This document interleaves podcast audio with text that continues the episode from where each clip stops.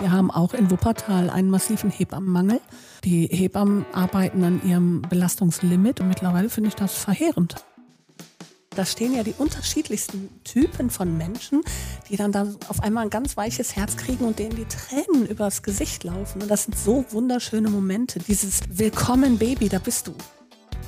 Man kann viel machen und Wuppertal steht da kerzengerade und packt einfach an. Und das finde ich phänomenal. Der Wuppertaler, der muss ja erstmal motzen. Das, das geht ja nicht anders. Aber irgendwie sind sie auch alle liebenswert. Sag mal Wuppertal, der Podcast für die Stadt. Präsentiert von der Stadtsparkasse Wuppertal. Guten Morgen, Friederike. Guten Morgen, Tobias. Folge Nummer 3 und ich habe eine Zahl für dich, die fängt auch mit einer 3 an, ist aber viel größer. Und lautet? 3550. Die Zahl der Geburten im Jahr 2022 in Wuppertal. Ha, damit bist du sehr gut vorbereitet auf unsere heutige Gästin. Anja Panek. Sie ist Hebamme, Mutter, Bikerin Initiatorin der Wuppertaler Babyklappe. und eine, die sich ehrenamtlich sehr für unsere Stadt engagiert. Und damit ist sie doch der perfekte Gast, damit wir uns mal die Frage stellen können, sag mal Wuppertal, wie familienfreundlich bist du eigentlich?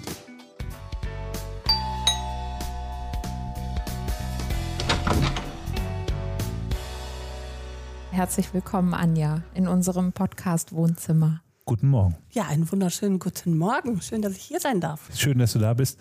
Sag mal, Anja, du als Hebamme, was ist eigentlich der beste Ort, um auf die Welt zu kommen? Das ist ähm, schwer zu beantworten, ähm, weil es, es kann zu Hause sein, es kann in einem Geburtshaus sein oder eben auch in einer Klinik. Die Frage ist, wie wird die Geburt begleitet? Mit wie viel Intervention findet sie statt? Und wie wird dieses Kind geboren? Nicht wo. Du bist Hebamme, machst den Job schon seit vielen, vielen Jahren. Aber wie kam es denn überhaupt dazu, dass du Hebamme geworden bist? Ich ähm, kann mich an meine Grundschulzeit erinnern. Da war für mich, ich habe irgendwann mal von dem Beruf der Hebamme gehört, keine Ahnung wann, es war kein Schlüsselerlebnis in dem Sinne, aber da war für mich klar, boah, ich werde Hebamme. Das war, das stand so fest wie das Arm in der Kirche. Und dann habe ich mir noch von meiner Lehrerin damals zum Abschied, sie hat uns jedem ein Buch geschenkt und äh, wir durften uns dann aussuchen, aus welchem Genre wir ein Buch haben möchten. Und ich habe mir ein Buch über Schwangerschaften und Geburten gewünscht. Und alle anderen Mädchen wünschten sich ein Pferdebuch. Und dann kam der letzte Schultag und ich bekam mein Buch eingepackt in Geschenkpapier und packte das aus. Und dann war das ein Buch mit dem Titel Auf dem Rücken der Pferde. Und ich war so enttäuscht. Was soll ich mit einem Pferdebuch? Du wolltest doch ein Buch über Geburten und Schwangerschaften haben. Jetzt hast du ein Pferdebuch. Ja, und äh, von da ab, also das war, ja, ich wollte Hebamme werden. Ja, und dann bin ich ja mit 18 selber Mama geworden, ganz jung. Hab dann drei weitere Kinder gekriegt, aber in der Zwischenzeit habe ich mich immer an den Hebammenschulen beworben. Und ich habe nur Absagen gekriegt, weil ich auch in Anführungsstrichen nur die mittlere Reife hatte. Und äh, es waren zu der Zeit noch circa 3000 Bewerberinnen auf circa 30 Lehrplätze. Ja, und von daher habe ich halt nur Absagen gekriegt. In der Zwischenzeit habe ich ja die Babyklappe in Wuppertal gegründet und irgendwann habe ich die Faxen dicke gehabt und habe gesagt, Leute, ich will diesen Beruf lernen. Acht Jahre beworben, acht Jahre Absagen gekriegt und habe mich dann an den Klinikdirektor gewandt. Ich sag, hören Sie mal, Herr so und so, ähm, ich will diesen Job machen, aber ich kriege nur Absagen von Ihrer Schule. Und dann hat er sich meine Bewerbung angeguckt hat ein Telefonat geführt mit dem Vorgesetzten von den Damen der Hebammenschule. Und dann legt er auf, sagt, Sie haben so viel Gutes für uns getan, jetzt sind wir mal dran und tun Gutes für Sie. Sie können davon ausgehen, dass Sie nächstes Jahr hier anfangen werden. Ja, und so war es dann auch. Ich habe dann die Zusage bekommen durfte dann meinen Traum leben, Hebamme zu sein. Kannst du sagen, was dich an diesem Beruf fasziniert? Ja, die Entstehung des Lebens, ja. dieses Mutterwerden, in die Rolle zu schlüpfen, Mutter zu werden, Mutter zu sein, Vater zu werden, Vater zu sein, der gehört ja genauso dazu. Ähm, das ist für mich immer wieder ein Wunder und sehr facettenreich. Also der schönste Moment in meiner Kreissaalzeit war einfach, wenn man der Mama das Kind auf dem Bauch legt, direkt nach der Geburt, oder sie das Kind auch selber in, in Empfang nimmt diese Freude da, dieses, dieses, man ist so überwältigt. Die Väter, das sind ja teilweise sind das, sag mal, ähm, vom vom Banker über harten Geschäftsmann über Rocker oder was auch immer. Da stehen ja die unterschiedlichsten Typen von Menschen, die dann dann auf einmal ein ganz weiches Herz kriegen und denen die Tränen übers Gesicht laufen. Und das sind so wunderschöne Momente. Dieses Willkommen Baby, da bist du. Das ist so herzergreifend. Da, da habe ich immer Gänsehaut und teilweise muss ich mir dann auch die Tränen verdrücken. Haben sich Geburten verändert, würdest du sagen über die Jahre? Ja, die Geburten haben sich leider verändert, weil einfach immer mehr Kaiserschnitte stattfinden, viele nicht gerechtfertigt. Und das ist einfach ein Trend, dem ich, ja, ich sag mal so, ich finde das sehr schade, dass den Frauen so oft die Möglichkeit genommen wird, aus fadenscheinigen Gründen normal spontan zu gebären. Wir intervenieren sehr viel, wir greifen sehr viel in den natürlichen Geburtsverlauf ein und basteln uns ganz oft auch die Pathologie, die nicht sein müsste, wenn wir der Natur einfach mal den Lauf lassen würden würden, den er nun mal braucht für Geburt. Und hat diese Veränderung des Geburtsprozesses durch medizinische oder vielleicht auch betriebswirtschaftliche Gründe, hat das auch dazu geführt, dass der Beruf heute ein anderer ist als vor ein paar Jahren oder Jahrzehnten? Also es ist natürlich als Hebamme nicht nur meine Aufgabe, in einem OP zu hm. stehen und das Kind in Empfang zu nehmen, weil wir wollen ja Geburten begleiten. Wir wollen Frauen darin bestärken, ihr Kind spontan gebären zu können. Und da stehen wir halt nicht äh, am liebsten im OP. Ne? Hm. Wir stehen am liebsten im Kreissaal oder beziehungsweise neben der Frau am Kreisbett. Was ist aus deiner Sicht der größte Beweggrund dafür, dass sich das so verschoben hat? Kaiserschnitte sind planbar. Mhm. Sie nehmen nicht so viel Zeit in Anspruch wie eine spontane Geburt und sie bringen wahnsinnig viel Geld in die Klinikkassen. Weil der Aufwand einfach, also der medizinische Aufwand. Der ist sehr größer. groß, mhm. aber äh, kurzweilig, mhm. weil ein Kaiserschnitt ist relativ schnell erledigt. Aber es gibt halt wahnsinnig viel Geld dafür. Und da hat sich durch diese Veränderungen, ich sag mal, im System ist auch verändert, dass sich mehr Frauen heute einen Kaiserschnitt, einen geplanten Kaiserschnitt auch wünschen? Ja, leider auch das. Mhm. Ähm, es gibt viele Frauen, die sich einen Kaiserschnitt wünschen, weil denen auch ganz oft sehr viel Angst gemacht wird. Stellen Sie sich mal vor, Ihr Kind bleibt stecken oder das ist ja viel zu groß und da könnte ja dies und jenes passieren und, und, und. Das ist Geschäft mit der Angst, das ist schon relativ weit fortgeschritten. Und äh, ja, viele Frauen haben dann auch tatsächlich Angst, ähm, dass da irgendwas schief geht und dass unter der Geburt irgendwas passiert, dass das Kind zum Beispiel dann behindert wird. Ähm, Eltern oder äh, Frauen sind durch das World Wide Web wahnsinnig schnell beeinflussbar. Und äh, die googeln wahnsinnig viel und bei Google kann man jeden Mist finden und da darf auch jeder seinen Mist verteilen. Und äh, wenn man eine Frau hat, die relativ ängstlich ist, vielleicht auch Jahre auf diese Schwangerschaft hingefiebert hat und dann endlich schwanger ist und dann liest sie irgendwas und liest dann Symptome, oh mein Gott. Und ja, die Frauen ja, ich sag mal so, die geben ganz oft, habe ich den Eindruck, manchmal ihren Verstand ab. Ne? Beim Pförtner in der Klinik. Die hinterfragen nichts mehr und äh, meinen, es müsste alles so sein und lassen vieles über sich ergehen. Und das ist äh, sehr, sehr, sehr schade. Ne? Äh, manchmal spreche ich äh, vor Wände oder gegen Wände, äh, weil man da einfach gegen diese Masse nicht ankommt. Weißt du, wie viele Kinder du auf die Welt gebracht hast?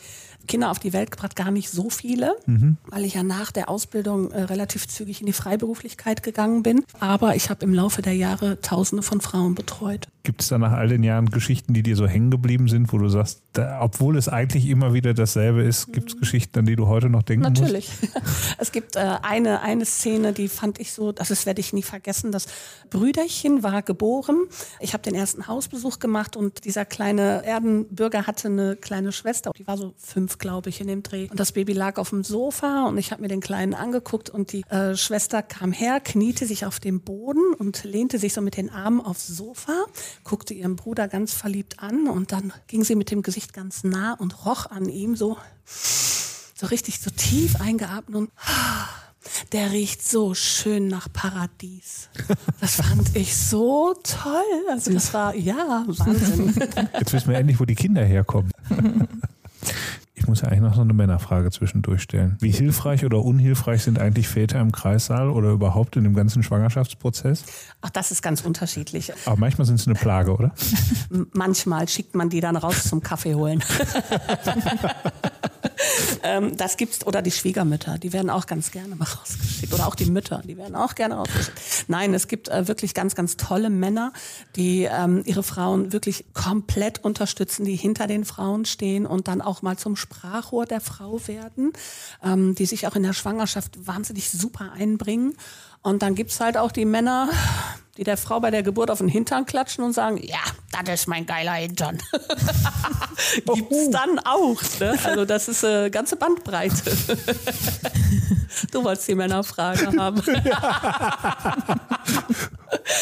Gut, ja, damit hatte ich nicht gerechnet. Ja, wir erleben alles im Kreissaal, glauben wir.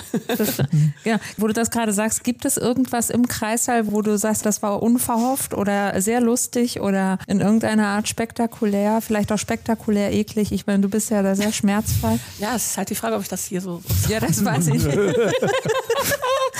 Es könnte sein, dass Menschen das beim Frühstück hören. Bitte schneiden, bitte schneiden. Genau, dann bitte, bitte schneiden. ähm, also ähm, meine Kollegin Judith und ich waren im Kreissaal und die Frau lag noch im weichen Bett. Das sagen wir, wenn sie noch nicht im Kreisbett liegt, weil sie halt ihre Venen noch gut verarbeitet und vom ähm, Muttermundsbefund noch nicht so weit ist, dass sie das Kind jetzt jeden Moment bekommt. So, der Mann sitzt neben ihr und massiert ihr das Kreuzbein und äh, Judith zieht sich einen sterilen Handschuh an und sobald wir einen sterilen Handschuh haben, machen wir die Hand zur Faust, damit wir nicht mit den langen Fingern irgendwo anfassen und dann unsteril werden. So, und dann äh, dreht sie sich zu der Patientin und sagt so, ich würde sie dann ganz gerne nochmal untersuchen und steht so mit dieser gehobenen Faust vor der Frau und der Mann reißt die Augen auf und sagt, mit der Faust? Oder eben auch der Vater, der ganz aufgeregt an der Türglocke, wenn wir dann fragen, ja bitte, ne? Äh, mein, meine Frau verliert Fruchtsaft. Das ist auch sehr schön. Ich kenne jemanden, der hat im Rettungsdienst gearbeitet und irgendwann sind sie zu einer Frau gerufen worden, die es nicht mehr ins Krankenhaus geschafft hat. Das war in Köln und der Vater war auch wahnsinnig aufgeregt und stand unten an der Haustür, der Rettungsdienst kommt und dann sagen die, sagen Sie mal, ist denn die Fruchtblase schon geplatzt? Und dann sagte er, ich habe nichts gehört. Auch schön. Jetzt müssen wir gucken, wie wir den Dreh wieder zu den seriösen Fragen bekommen. ähm, ich würde dich gerne noch fragen, wie würdest du das beurteilen? Wie ist die Versorgungssituation für Schwangere, ganz speziell hier bei uns in Wuppertal? Katastrophal. Ich würde echt sagen katastrophal. Wir haben auch in Wuppertal einen massiven Hebammenmangel. Es stehen wahnsinnig viele Frauen da ohne oder Familien ohne Hebammenhilfe. Und ähm, ja, in den Kreissälen äh, schlägt sich das zum Teil auch nieder. Natürlich, nur was heißt zum Teil? Die Hebammen arbeiten an ihrem Belastungslimit oder auch schon darüber. Die müssen Doppelschichten teilweise schieben oder werden aus dem Urlaub zurückgeholt. Manchmal müssen sich Kreissäle von der Leitstelle abmelden, weil einfach keine Kapazitäten mehr da sind, Frauen aufzunehmen.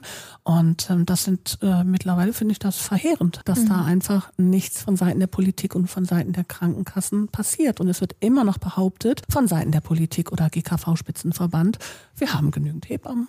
Es gibt eine tolle Betreuung. Nein, das haben wir nicht. Es erreichen mich tagtäglich Anfragen von Frauen, ob jetzt gerade schwanger oder kurz vor Entbindungstermin oder schon geboren.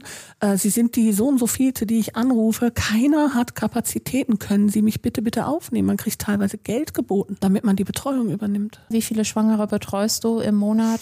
Pro Monat nehme ich zwölf Schwangere auf. Und damit arbeite ich wirklich so zehn Stunden am Tag. Das ist echt viel. In der Klinik, auch wenn du selber nicht mehr begleitest bis in den Kreissaal hinein, aber du weißt es vielleicht von Kolleginnen oder Kollegen, die das erzählen, wenn du sagst, das sind zu wenig Hebammen auf zu viele Babys, wie, wie muss man sich das Kann vorstellen? ich dir sagen. Ich war Anfang des Jahres nicht in Wuppertal, aber in einer anderen Stadt im Kreissaal, aber es läuft ja fast überall gleich. Da habe ich Nachtdienste gemacht und ähm, wir haben, weiß ich nicht, drei Kreissäle und noch ein paar Aufnahmezimmern, CTG-Plätze und wir waren zu zweit im Dienst, zwei Hebammen. Und es war jeder Platz vor Level 1 Kreissaal. Das heißt, es kommen alle Frauen zur Geburt, egal welche Schwangerschaftswoche, egal welche Erkrankung. Ja, und dementsprechend war da wahnsinnig viel zu tun. Und das waren die Kreissäle voll. Wir hatten einen Notfall, also wirklich einen Notfall auch noch.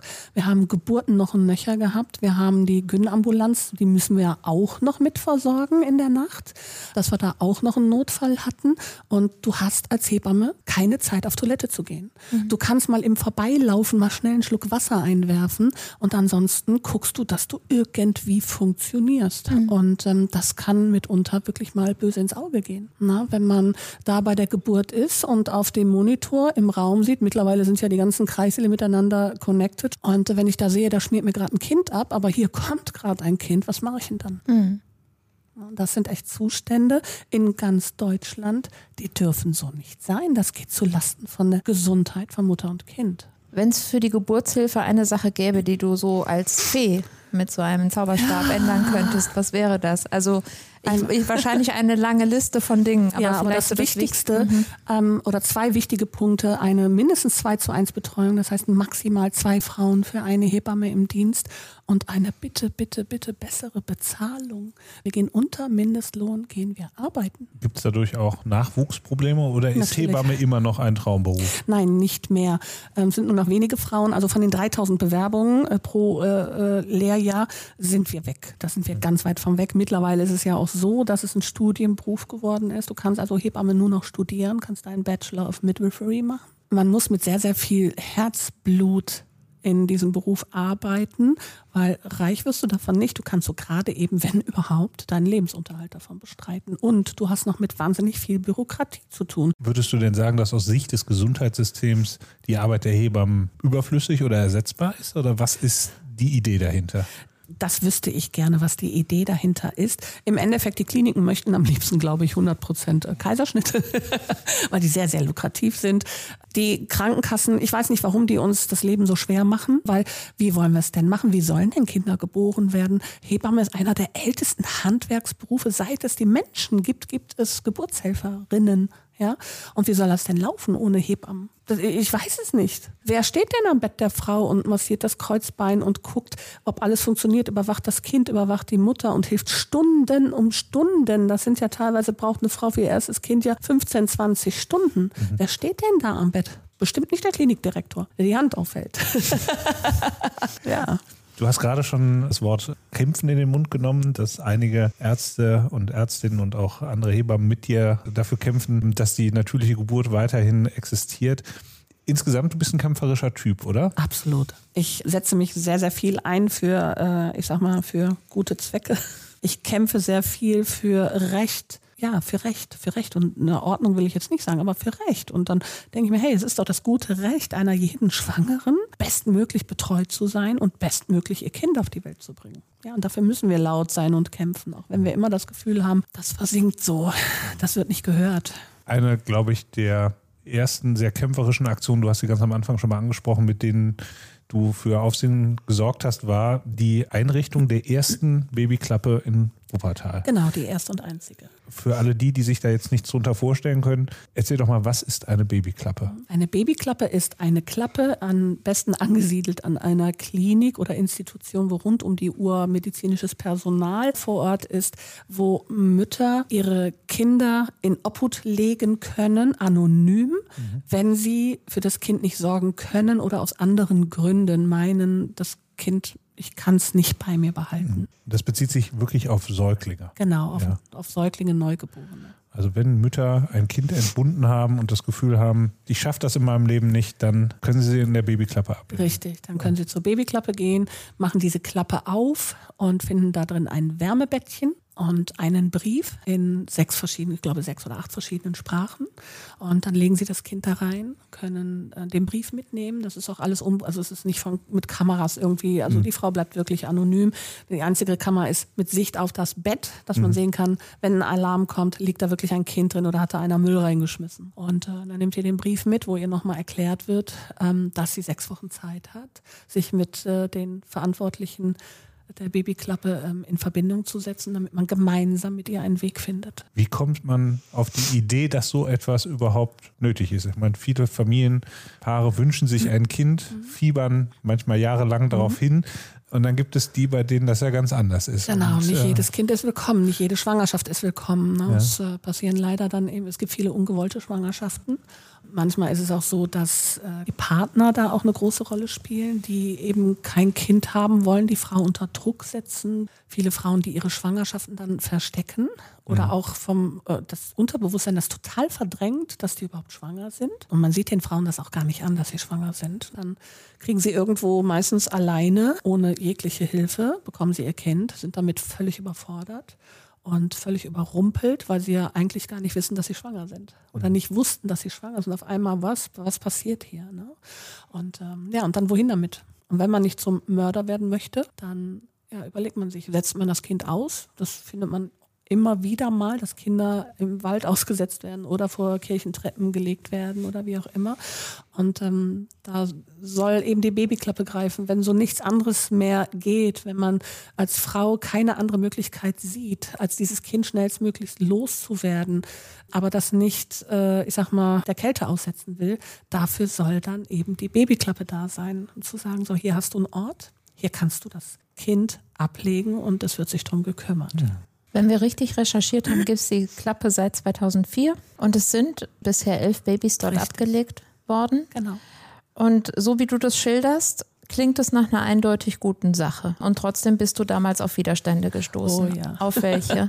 Also es, äh, meine Idee kam einfach, ich saß mit meinen drei Kindern, sitze ich im Wohnzimmer und gucke mir die Nachrichten im Fernsehen an und da hieß es dann, dass auf einem äh, Techno-Festival eine Frau in einer Dixie-Toilette ihr Baby bekommen hat und das in dem Fäkalienbecken ertränkt hat. Und das, da ist es mir kalt den Rücken runtergelaufen und da habe ich mir gedacht, verdammt nochmal, es müsste doch verdammt nochmal in jeder Stadt bitte eine Babyklappe geben. Hamburg war ja Vorreiter. Dann habe ich gedacht, so, jetzt guckst du mal, ne? es muss doch mal in Wuppertal eine Babyklappe geben. Ja, und dann habe ich mich ans Telefon gesetzt und habe mit dem Pressesprecher der Landesfrauenklinik gesprochen. Und dann, ja, nee, wissen Sie, da brauchen wir nicht in Wuppertal, haben wir gar keinen Bedarf. Sag, Sie können doch bei sowas nicht vom Bedarf reden. Ne? Ähm, nee, also nee, die Klinik wäre nicht der richtige Ort dafür. Und dann habe ich die Presse eingeschaltet. Ja, und es dauerte nicht lange ging mein Telefon und der Pressesprecher war dran. Ja, nein, also ich wollte Ihnen nur Bescheid sagen. Ich habe jetzt äh, mit unserem Klinikdirektor gesprochen. Sie kriegen unsere vollste Unterstützung.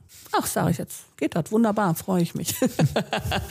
Verein gegründet, äh, Spendengelder gesammelt, mich mit den Verantwortlichen an den Tisch gesetzt, überlegt, wie machen wir es, wo kommt die Klappe hin, wie wird sie weiter finanziert. Ja, und dann kam der Stein ins Rollen. Wenn jetzt ein, ein Kind da abgegeben wird, mhm dann hast du gesagt, dann liegt es quasi direkt in einem Wärmebettchen. Die Eltern bekommen eine Info, dass sie dieses Kind auch theoretisch wieder bei sich aufnehmen können. Korrekt. Wie geht es dann weiter? Das Kind wird medizinisch untersucht und wird dort erstmal in der Klinik soweit versorgt und dann sucht man sofort eine Akutpflegefamilie, also die wirklich für den Notfall auch Tag und Nacht sofort ein Kind aufnehmen können. Ja, und dann wird natürlich das Jugendamt eingeschaltet und dann suchen wir oder dann wird die Mutter gesucht, also auch über die Presse, ne, bitte melde dich, du kannst dich auch anonym melden und wir versuchen mit dir gemeinsam eine Lösung zu finden. In den meisten Fällen melden sich die Mütter auch. Und in den meisten Fällen schafft man das so, ähm, einen guten Weg für beide Parteien, also für Mutter und Kind zu finden. Erstmal wird die Mutter durch einen DNA-Test ermittelt. So, und sobald das feststeht, das ist tatsächlich die leibliche Mutter, dann schaut man, welche Möglichkeiten bleiben denn? Ne? Wie kann man ihr helfen? Und wenn sie sich gar nicht meldet, wird das Kind zur Adoption freigegeben. Elf sind ja elf gerettete mhm. Menschenleben. Das genau. ist ja eine wahnsinnig gigantische Zahl. Auf der anderen Seite ist sie ja Gott sei Dank auch immer noch ein bisschen überschaubar. Kriegst du noch was mit, wie es hinterher weitergegangen ist? Ja, meistens. Okay. Werde ich dann doch informiert. Soweit ich jetzt informiert bin, hat sich eine Mutter nicht gemeldet. Und alle anderen Mütter haben sich gemeldet. Ganz, ganz toll. Vermutest du, dass diese Kinder, wenn es diese Möglichkeit nicht gegeben hätte, heute nicht mehr leben würden, weil die Mütter keine andere Chance gesehen hätten? Ich kann dir von einem Gästebucheintrag von der Seite, die ich damals noch hatte, äh, Internetseite Babyklappe Wuppertal, berichten hat eine Frau reingeschrieben, die hat sich bedankt für das Engagement, was wir an den Tag legen ähm, für diese Babyklappe und dass ohne diese Klappe ihr Kind heute wahrscheinlich nicht mehr leben würde. Mhm. Sagt alles. Was glaubst du, brauchen Eltern, an Unterstützung oder vielleicht auch an Informationen, wenn sie Eltern werden und zum ersten Mal, ich sage, mit solchen Extremsituationen emotionaler mhm. Art konfrontiert Ganz werden? Ganz ehrlich, eine Hebamme. Weil die Hebammen kommen nach Hause. Mhm. Die Hebamme, ich kriege das sofort mit. Ich, komm, ich betrete den Raum und sehe schon, wie es der Frau geht. Aber hat die noch keinen Ton zu mir gesagt. Mhm. Und, äh, oder auch dem Vater. Ich sehe die, ich, ich merke die Spannung zwischen dem Paar und wie die mit dem Kind umgehen oder wie das Kind drauf ist. Das, das bekomme ich halt. Ich bin die Erste, die das mitbekommt. Die Familien, die gucken mit einem ganz anderen Auge drauf, also die Angehörigen. Und ich als Hebamme bin da sehr feinfühlig. Und ähm, es braucht Hebammen, um festzustellen, ist diese Familie, dieses Paar jetzt überfordert mit diesem Schreikind. Es gibt immer noch genügend Schüttelkinder mit Schütteltrauma. Mhm. Und das kann ich nachvollziehen. Ich habe vier Kinder und äh, meine Tochter war ein richtiges, richtiges Schreikind. Und ähm, da kommen dann Momente, wenn man einfach, wenn die Nerven wirklich dann irgendwann reißt dieses Seil und man kann nicht mehr, man erträgt den Lärm nicht mehr, man weiß nicht mehr, was man noch machen soll. Und dann nimmt man dieses Kind in der Hand und schüttelt und hör endlich mhm. auf zu schreien, was mhm. willst du? Und äh, das macht einfach natürlich bei so einem zarten Geschöpf ganz, ganz schnell Hirnblutung und zack, ist das, schwebt das Kind in Lebensgefahr oder verstirbt sogar daran. Und ähm, das sind die Momente, die wir als Hebammen eben vermeiden können, indem wir da sind, indem wir Hilfestellungen leisten, indem wir Tipps geben. Wie kriege ich so ein Kind ruhig? Was kann ich machen? Welche Handgriffe? Welche Möglichkeiten habe ich? Und ähm, wenn ich an meine Grenzen komme als Hebamme, leite ich weiter in eine Schreiambulanz. Das gibt's ja auch noch. Aber das müssen die Eltern erst mal wissen. Woher sollen sie es wissen, wenn sie nicht betreut werden? Aber die Frauen, die Familien, die Paare, die brauchen Hilfe, die brauchen Tipps, die müssen, die müssen was an der Hand haben. Ne? Und das schaffen nun mal die Hebammen. Ich glaube, was Hebammen auch leisten, ist so dieses Einordnen, ne? gerade beim ersten Kind zu sagen, was ist normal, was ist jetzt vielleicht auffällig, wo muss man mal hingucken, wo kann man was gegen tun. So, dazu passt auch das Thema Stillen. Eigentlich ist es sehr natürlich, mhm. aber es wird ganz anders wahrgenommen, oder? Genau, von der Umwelt. Ja. Ähm, genau. Mir ist es als äh, Mutter äh, passiert, ich war, da war mein zweitgeborener Sohn knapp zwei Wochen alt, ich war auf eine Hochzeit eingeladen. Ich habe mein Kind voll gestillt und dann saß ich da am Tisch, am Esstisch mit allen anderen Gästen und dann habe ich die Kellnerin gefragt, ich sage, Entschuldigung, aber haben Sie hier irgendwo eine Stelle, wo ich mich zurückziehen kann, wo ich mein Kind stillen kann? Da sagte zu mir, ja, auf Toilette. Mhm. Und das erleben leider sehr viele Frauen, die angefeindet werden. Und da muss ich echt lachen, weil keine Frau setzt sich da oben ohnehin und mhm. äh, nimmt ihr Kind mhm. an die Brust, ähm, sondern das macht man ja schon so, so relativ versteckt mit einem Tuch drüber oder so.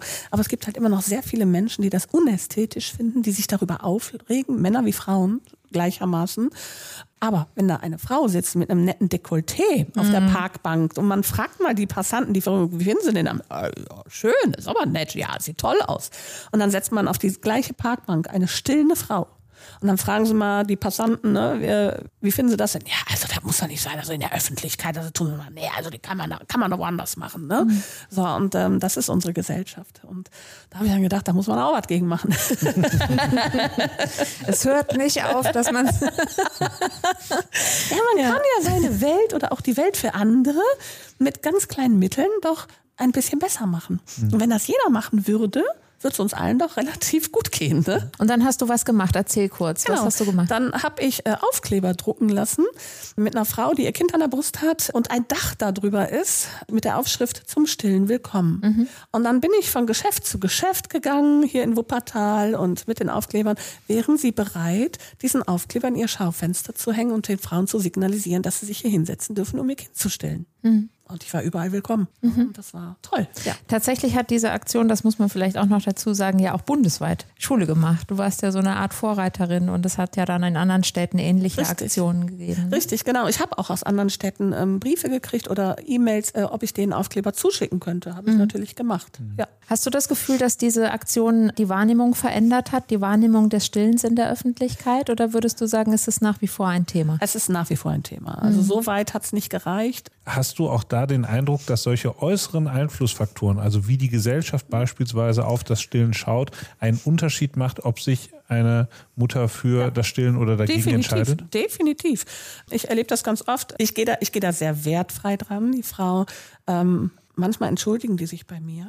Ähm, Anja, du wirst bestimmt jetzt sauer sein. Warum? Ja, weil ich möchte eigentlich nicht stillen. Da sage ich, du, dein Körper, deine Brust, dein Kind, deine Entscheidung. Ne? Ich sag, ich unterstütze dich auf jedem Weg, egal woher der geht oder wie lang der. Mhm. Ne? Ähm, ich sag, mach, wie du das möchtest. Und ähm, dann gibt's Frauen, die von außen oder von der Familie, du wirst doch wohl stillen, mhm. das ist ja das Beste, was du deinem Kind geben kannst, die Muttermilch. Und dann wird die voll unter Druck gesetzt und hat dann das Gefühl, okay, ja, du musst ja irgendwie, obwohl sie ja eigentlich gar nicht will. Mhm. Oder andersrum, so habe ich das erlebt, als ich mein erstes Kind geboren habe, legt mein Kind an die Brust. Und dann kam meine Mutter mit ihrer besten Freundin Du siehst doch, das nicht klappt. Der will das nicht. Gib dem Kind mal eine vernünftige Pulle. Was soll der mit der Plörre da? Na, und das gibt's auch heute noch. Immer noch. Das ist, äh, ja, und die Frauen werden dadurch beeinflusst. Du hast deine Kinder jetzt schon an der einen oder anderen Stelle erwähnt. Gibt es einen Rat, den du Schwangeren heute gibst, den du selber damals hättest brauchen können? Gut, damals gab es kein Google, aber heute sage ich, don't Google with a Kugel. Also bitte nicht äh, ins Internet schauen, frag jemanden, der wirklich Ahnung hat und lass dir nichts von anderen erzählen. Die meinen immer alle, sie wüssten alles besser und haben die Weisheit mit Löffeln gegessen. Entscheide aus dem Bauch heraus. Dein Bauch sagt dir immer das Richtige. Mhm. Also intuitiv entscheiden. Ja, bitte. Mhm. Du hast als Mutter mit deinen vier Kindern auch echt heftige Zeiten erlebt, auch finanziell heftig. Ja. Kannst du ein bisschen davon erzählen? Ja, ich habe mich von meinem Mann getrennt, da war meine Tochter eins, der zweite Sohn fünf, der äh, dritte, also mein drittes Kind war sechs und mein ältester Sohn, der auch behindert ist, war 16. Und ähm, ja, dann war ich alleinerziehend und habe in dieser Zeit die Ausbildung zur Hebamme gemacht. Und ich habe mein Ausbildungsgehalt bekommen, das waren 500 Euro. Ich habe Wohngeld bekommen und äh, einen Teil des Unterhalts für meine Kinder, weil den anderen Teil hat mein damaliger Mann einbehalten, damit er die Kinder betreut, wenn ich Dienst hatte. So, folglich hatte ich genauso viel Geld, wie meine Wohnung gerade verschluckt hat. Mhm. Und das war's. Und dann hatte ich, ich hatte einfach kein Geld. Ich hatte überhaupt kein Geld und habe wirklich in den drei Jahren von der Wuppertaler Tafel gelebt mhm. mit meinen Kindern. Ich war dreimal in der Woche, war ich bei der Tafel und hat Lebensmittel abgeholt sodass ich dann hergegangen bin, oh Gott, wie kriegst du die Kinder satt? Wie machst du das? Ich habe teilweise von dem letzten Euro, den ich zusammengekratzt habe, eine Tütensuppe und ein Päckchen Suppennudeln gekauft, damit meine Kinder irgendwas zu essen hatten. Das war wirklich so. Und äh, ja, wie, wie machen wir das im Kindergarten? Alle Kinder sitzen am Tisch und essen Mittag, weil meine Kinder sind bis vier Uhr da geblieben, weil ich arbeiten war oder eben in der Schule war. Und dann habe ich Henkelmänner gekauft. Bin in der Nacht um vier Uhr aufgestanden, habe die Henkelmänner mit kochendem Wasser gefüllt, damit die schon vorgewärmt waren, habe dann mich in die Küche gestellt hingestellt, habe das Essen gekocht und habe das Wasser ausgekippt, das Essen da reingefüllt und habe den Deckel drauf gemacht und habe meinen Kindern das mit in den Kindergarten gegeben, weil die Stadt Wuppertal nämlich auch verboten hat, äh, mitgebrachtes Essen in der Mikrowelle im Kindergarten zu erwärmen. Und damit meine Kinder irgendwie warmes Essen auf den Tisch gekriegt haben, habe ich diesen Aufwand betrieben, drei Jahre lang. Das war eine verdammt schwere Zeit. Was hat dir da Kraft gegeben, das durchzustehen? Der Berufswunsch. Wirklich einfach zu sagen, ich halte das jetzt durch, weil du kämpfst dafür, du hast acht Jahre um diesen Ausbildungsplatz gekämpft, das gibst du jetzt nicht auf und danach geht's dir besser. Mhm. Das war für mich eine Durststrecke, ja, über drei Jahre, aber es hat meinen Kindern trotzdem an nichts gefehlt. Für die waren ganz kleine Sachen wahnsinnig wertvoll, auch heute noch. Die wissen heute wahnsinnig viel zu schätzen. Ja, im Endeffekt war eine schwere Zeit, aber auch wieder eine schöne Zeit, eine prägende Zeit. Und eine Zeit, die wahrscheinlich auch heute für deinen Beruf hilfreich ist, oder? Wenn ja. du in ganz unterschiedliche Familien kommst, ja. oder? Als Hebamme komme ich da auch viel rum und lerne auch dementsprechend auch Familien kennen, die Hilfe brauchen und Unterstützung brauchen. Und wenn ich das irgendwie machen kann, wenn ich weiß, die Familie nagt gerade am Hungertuch, dann gehe ich auch dahin und bringe mal eine Tasche mit Lebensmitteln dahin. Oder ich mache Aufrufe, Leute, hier habe ich eine Familie so und so und so, wir brauchen Hilfe. Eckst du mit deinem Engagement an, obwohl du es wirklich nur gut meinst? Manchmal ja. Es gibt Menschen, haben, auf Facebook erlebe ich das hin und wieder mal, die meinen, ich würde zu viel machen. Und dann denke ich mir, hey, wie kann, wie kann man denn zu viel machen? Ich habe wahnsinnig viel Energie über, die ich gerne irgendwo reinstecke, wo sie gebraucht wird. Und ähm, dann denke ich mir, ey, wie kann man denn zu viel des Guten machen. Weil mhm. ich mache das ja, weil ich selber weiß, wie scheiße es einem gehen kann, wenn man nichts hat. Und ähm, wenn ich damals zu der Zeit nicht meinen Vater und meine Freundin gehabt habe oder hätte, die Lebensmittel für mich gekauft haben und für die Kinder oder Weihnachten Geschenke gekauft haben oder mir einen Baum dahingestellt hätten, dann wäre Weihnachten verdammt schlimm für uns ausgefallen. Und dann denke ich mir, ich weiß doch selber, wie es war. Und wenn ich doch die Möglichkeiten habe, etwas dagegen zu tun, irgendeine Familie irgendwie zu unterstützen, dann mache ich das. So, also habe ich deren Welt ein bisschen schöner gemacht und dann freue ich mich darüber. Mhm. Aber das dann ähm, als ja, sag mal, missgünstig anzusehen, kann ich nicht nachvollziehen und den Schuh, den ziehe ich mir dann auch bei weitem nicht an, weil dann würde ich mich ins Boxhorn jagen lassen und denken, ja, vielleicht hat der ja recht. Und ähm, nee, das, nein, das ist gegen meine, meine Einstellung, die ich habe, dass jeder irgendwo ein bisschen was tun kann. Das heißt, du plädierst eigentlich auch für so ein bürgerschaftliches Engagement von unten, ohne Struktur, ohne Verein, einfach mal ja, machen. Einfach machen. Wirklich einfach machen. Wenn ich sehe, dass die, die alte Dame, die gerade im Müll rumkrost, oder ich mache das ganz oft, es gibt Obdachlose, die sehe ich immer, wenn ich durch die Straße, ich fahre ja viel als Hebamme durch die Straßen, und wenn ich dann sehe, wie die den Müll sammeln, dann parke ich mein Auto und dann nehme ich die mit zum nächsten Bäcker und sage, und jetzt Such dir mal was für den ganzen Tag aus. Und dann wird man noch blöd angeguckt, wie man denn mit so einem Penner durch die Gegend laufen kann. Na, das ist so, wo ich denke, hey, ich habe dem gerade aber, ne, also das ist doch total schön zu sagen, mir tut das nicht weh. Ich kann dem Mann aber oder dieser Frau gerade mal das, das Essen für den Tag ausgeben. Das ist doch, das bricht mir doch keinen Zacken aus der Krone. Ärgert dich das denn nicht, wenn Leute dir Eitelkeit unterstellen oder dir unterstellen, du tust es nur oder auch aus Geltungsbedürfnis heraus. Das brauche ich nicht. Ich muss nicht im Rampenlicht stehen. Ähm, aber wenn es der Sache dient, wenn ich durch meinen Auftritt, ob das jetzt im Radio ist oder ob das im Fernsehen ist, wenn ich durch, oder, oder Presse oder im Podcast, wenn ich doch durch meinen Auftritt dafür sorgen kann, dass meine Aktion, die ich ins Leben gerufen, gerufen habe, Erfolg bringt und ich damit so und so viel Familien unterstützen kann, ja bitte, dann habe ich doch alles erreicht. Und mhm. deswegen mache ich das. Ach, wenn ich mich davon unterkriegen lassen würde, dann ähm, müsste ich meine gesamten Ehrenämter äh, auf Eis legen. Mhm. Warum? Und dann wird es keinem mehr geholfen. Nee, das funktioniert. Wuppertal ist mega. Also Wuppertal, wenn es um sowas geht, halten die sowas von zusammen. Das ist echt der Wahnsinn. Würdest du sagen, das ist eine der großen Stärken dieser Stadt? Ja, auf jeden Fall. Auf jeden Fall. Also was ich da schon erreicht habe, ich hatte, da war ein junger Mann, der mit einer geklebten Brille rumgelaufen ist und sagte, ja, ähm, ich kann mir keine Brille leisten. Habt ihr eine Idee, wie ich das irgendwie machen kann, dass ich eine neue Brille kriege? Ich sage so, Leute, wisst ihr was? Jeder irgendwie, der will, kann mir was einzahlen und dann bin ich mit dem gegangen und wir haben eine tolle Brille für den ausgesucht. Das ging innerhalb von Minuten, war das Geld da. Mhm. Ne, so viel, wie wir brauchen. Seine Brille kostet so und so viel und äh, wir haben es dann auch hingekriegt. Also mit so Kleinigkeiten. Also man kann viel machen und Wuppertal steht da kerzengerade und packt einfach an und das finde ich phänomenal. Das ist eine ultimative Lobhudelei auf diese Stadt. Wir haben uns überlegt, okay, also aus so Säuglingen werden ja irgendwann auch mal richtige Kinder. Mhm und ähm, die können dann auch sprechen. Und wir haben unseren Reporter, den Frank, den haben wir mal losgeschickt zu einer Schule und haben ihn Schülerinnen und Schüler fragen lassen, wie sie eigentlich Wuppertal sehen. Und ähm, das ist natürlich eine ganz andere Perspektive als die, die du jetzt äh, bis hierhin äh, mitgebracht das hast. Ich. Aber ich glaube, wir hören einfach mal rein, was die Spannendes zu erzählen hat. Ja, dann fragen wir doch mal die Zielgruppe. Ich bin in der Schule. Es ist gerade Pause. Hören wir mal nach. Wie kinderfreundlich ist Wuppertal? Ähm, relativ. Also das wäre auch meine Idee gewesen, aber was heißt das konkret? Also Sportvereine, Freizeitangebote wie Jugendhäuser oder sowas. Und ich glaube, da sind wir eigentlich auch ziemlich gut aufgestellt, ja. Ich finde so, da im Barmen und so wirkt das jetzt nicht so toll dort mit dem äh, Publikum, was dort rumläuft. Du bist Elberfelder. Ja. Hm, merke ich. Wuppertal ist sehr kinderfreundlich. Warum? Also es hat sehr viele Hallen, wo man äh, spielen kann. Es hat sehr viele Verein, Vereine, Vereins. Und Crazy Jump ist auch richtig cool. Oder man kann im Escape Room gehen. Es gibt richtig viele coole Sachen, die man hier machen kann.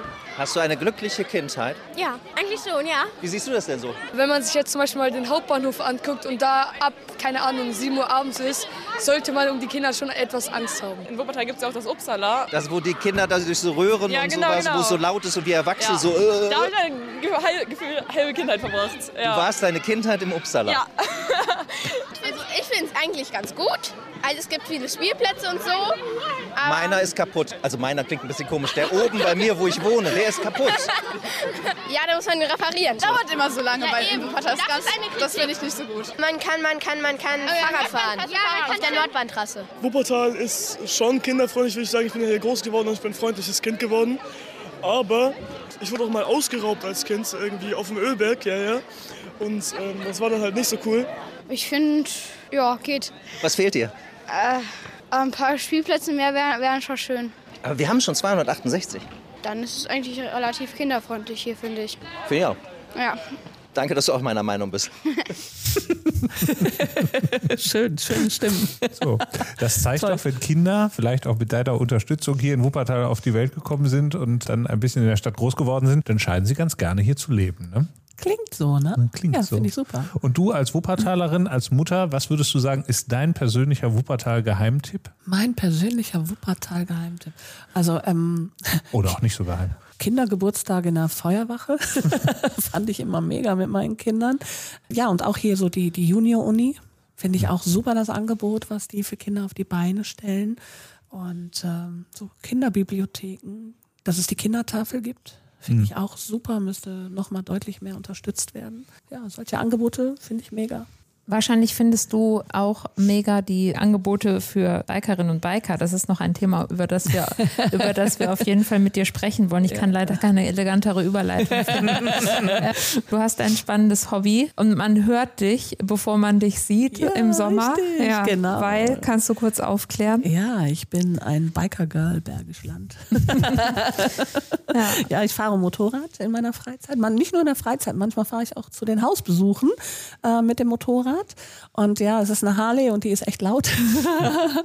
und äh, ja, und ähm, ich bin, wie ich gerade gesagt habe, bei den Biker Girls Bergisch Land so eine weibliche Motorrad-Community. Wir haben uns auf die Fahne geschrieben, neben dem Motorradfahren für den guten Zweck unterwegs zu sein. Äh, immer für Kinderhilfsprojekte im Bergischen äh, Städtedreieck. Und das machen wir sehr erfolgreich seit einigen Jahren, dass wir einfach immer irgendwo ein bisschen helfen können. Ne? Was ist das Geile am Motorradfahren? Dieses Gefühl von Freiheit, die, dieser Sound von meiner Maschine finde ich mega, also finde ich toll. Und äh, einfach auch so, du, du bist nicht, also ich sitze auf diesem Motorrad, ich habe keine Musik auf den Ohren, gar nichts. Ich habe nur diesen Sound von der Maschine. Ich fahre durch die Landschaft, gucke mir links und rechts alles und habe den Fahrtwind. Toll, herrlich. Diese Gemeinschaft auch mit den Menschen, die alle das gleiche Hobby teilen, ne, ist auch total spannend, schön. Für die Insider, was ist deine Lieblingskurve im Bergischen Land? Ah, natürlich die Kohlfucht. die Kohlfucht.